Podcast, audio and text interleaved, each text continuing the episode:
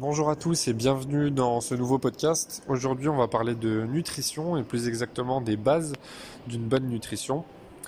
Euh, on sait tous que l'alimentation, euh, c'est un pilier fondamental pour préserver son capital santé. On entend partout qu'il faut manger équilibré, on entend le fameux manger moins, bouger plus, sans vraiment savoir ce que ça veut dire finalement. Avant de dévoiler ce qu'est une alimentation équilibrée, il faut dévoiler ce qui ne l'est pas. Tout d'abord, une alimentation saine, ce n'est certainement pas un régime. D'ailleurs, je déteste ce mot, ou du moins le sens qu'on lui donne habituellement.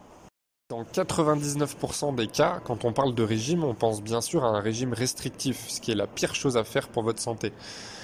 Il faut d'abord prendre conscience qu'une alimentation adaptée ne sera pas seulement utile pour vous aider à perdre du poids ou à améliorer vos performances sportives, mais elle servira à améliorer votre santé à tout point de vue. Pour revenir au régime, que vous ayez du poids à perdre ou non, je ne vous les conseille pas, ils sont irréalisables sur le long terme et vous vous exposerez inévitablement à des carences. Ce sujet fera d'ailleurs l'objet d'un autre podcast.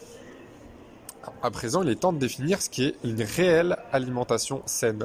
J'ai sélectionné pour vous trois, trois critères pardon, qui ne sont bien évidemment pas les seuls, mais qui permettront de mieux cerner les bases d'une bonne nutrition. Alors le premier critère, les aliments consommés doivent être riches en nutriments. Deuxième critère très important, il faut consommer de la nourriture organique plutôt que de la nourriture transformée. On ne devrait même pas appeler ça de la nourriture d'ailleurs. Troisième et dernier critère, la majeure partie de votre alimentation doit être d'origine végétale. Plus en détail, consommer des aliments riches en nutriments, qu'est-ce que ça veut dire au juste? Avant d'y répondre, il faut définir la notion de nutriments. Il en existe deux catégories. Il y a tout d'abord les macronutriments, ce sont les glucides, donc plus vulgairement les sucres, les protéines et les lipides, donc plus vulgairement les graisses. Ces nutriments sont essentiels en grande quantité et nous fournissent de l'énergie au moyen des calories. À titre indicatif, 1 g de glucides nous apporte 4 calories, 1 g de protéines 4 calories également, tandis qu'un g de lipides nous apporte pas moins de 9 calories. On pourrait également rajouter les fibres dans les macronutriments qui contribuent à une bonne digestion et une bonne assimilation des nutriments entre autres. Viennent enfin les micronutriments dont on a besoin en moindre quantité et qui n'ont pas de rôle énergétique à proprement dit, mais plutôt un rôle fonctionnel. Il s'agit par exemple des vitamines réparties en différents groupes, donc par exemple les vitamines A, B, C, etc. Des minéraux, des oligoéléments comme le calcium, le magnésium, le potassium, le fer ou encore le zinc par exemple. Voilà, ça c'est dit, donc on va revenir, revenir à notre question initiale qui était de savoir ce que voulait dire des aliments riches en nutriments. Ce sera tout simplement des aliments riches en macro et en micronutriments. Donc il faut savoir une chose, c'est qu'un aliment, qu'il soit sain ou pas, il contient forcément des macronutriments, donc glucides, lipides, protéines. En revanche, ce qui va distinguer un aliment sain d'un aliment malsain sera non seulement les ingrédients, leur qualité et la préparation, mais aussi la composition micronutritionnelle. En résumé, un aliment bon pour la santé contiendra des macronutriments et beaucoup de micronutriments, comme des vitamines par exemple. Alors qu'un aliment plus néfaste contiendra certes des macronutriments comme des protéines ou des glucides, mais il, contiendra aussi peu, voire pas de micronutriments du tout. Je vais vous donner un exemple concret.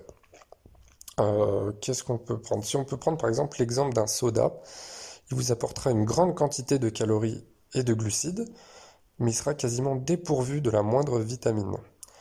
A l'inverse, si on prend l'exemple d'une pomme, elle vous apportera non seulement des macronutriments avec notamment une bonne quantité de glucides, mais aussi des vitamines comme la vitamine C par exemple. Euh, ensuite, le point 2, c'était de consommer de la nourriture organique, c'est-à-dire de la nourriture qui n'est pas transformée par les industries agroalimentaires et enrichie en mauvaises substances. Par exemple, une pomme, du poisson frais ou des dattes peuvent être qualifiées de nourriture organique alors que des sucreries, une pâte à tartiner à base d'huile de palme ou des gâteaux industriels vont constituer de la nourriture transformée. Pour faire simple, j'aime souvent dire que vous ne devez consommer aucun aliment qui fait l'objet d'une pub à la télé. Enfin, le point numéro 3, la majeure partie de votre alimentation doit être d'origine végétale, et ce peu importe votre régime alimentaire, ou du moins votre orientation alimentaire, que ce soit du paléo, du végétarien, du vegan, du cétogène, ainsi de suite. Donc que ce soit pour votre santé ou, même euh, au niveau éthique ou écologique ou ce que vous voulez, euh, c'est pas le sujet en fait. Ce qu'il faut comprendre, c'est que l'alimentation doit être en grande partie végétale par rapport au pH du corps qui doit être alcalin à tous les endroits de l'organisme où c'est possible. Un pH alcalin est l'exact opposé de l'acidité et c'est cette alcalinité qui vous mènera à une meilleure vitalité. Et on sait une chose, c'est que les végétaux et en particulier les fruits et légumes alcalinisent l'organisme alors que les produits animaux comme la viande par exemple acidifient énormément l'organisme. Donc je suis pas en train de vous dire euh, qu'il faut absolument être vegan euh, ou végétarien ou je, je le suis pas moi-même de toute manière. Je dis seulement qu'il faut toujours consommer des aliments d'origine végétale en bien plus grande quantité que les produits animaux, pour avoir un bon équilibre acido-basique et un pH euh, finalement qui soit alcalin dans différentes parties de l'organisme. Donc, en résumé, qu'est-ce qu'un plat équilibré? Il doit contenir équitablement, toujours un bon équilibre euh, donc euh, glucides, lipides, protéines, tout en apportant suffisamment de vitamines, d'oligoéléments et de sels minéraux. Par exemple, euh, des œufs, des haricots verts arrosés d'huile d'olive et accompagnés d'une salade composée respectera parfaitement tous ces critères en apportant des protéines, des oméga 3, des fibres, des vitamines, des antioxydants, etc. Enfin, j'en ai pas parlé, mais euh, les calories elles sont tout de même importantes, il faudra veiller à avoir un apport calorique suffisant en fonction de votre métabolisme de base. Donc vous pouvez calculer facilement votre métabolisme de base avec des calculateurs en ligne. Voilà, on arrive à la fin de ce podcast, j'espère qu'il vous a plu. N'hésitez pas à laisser un commentaire et 5 étoiles s'il vous a aidé et à le partager à un proche euh, que ça pourrait aider éventuellement. À bientôt pour un nouveau podcast. Je me casse d'ici. Now minute. Ciao ciao.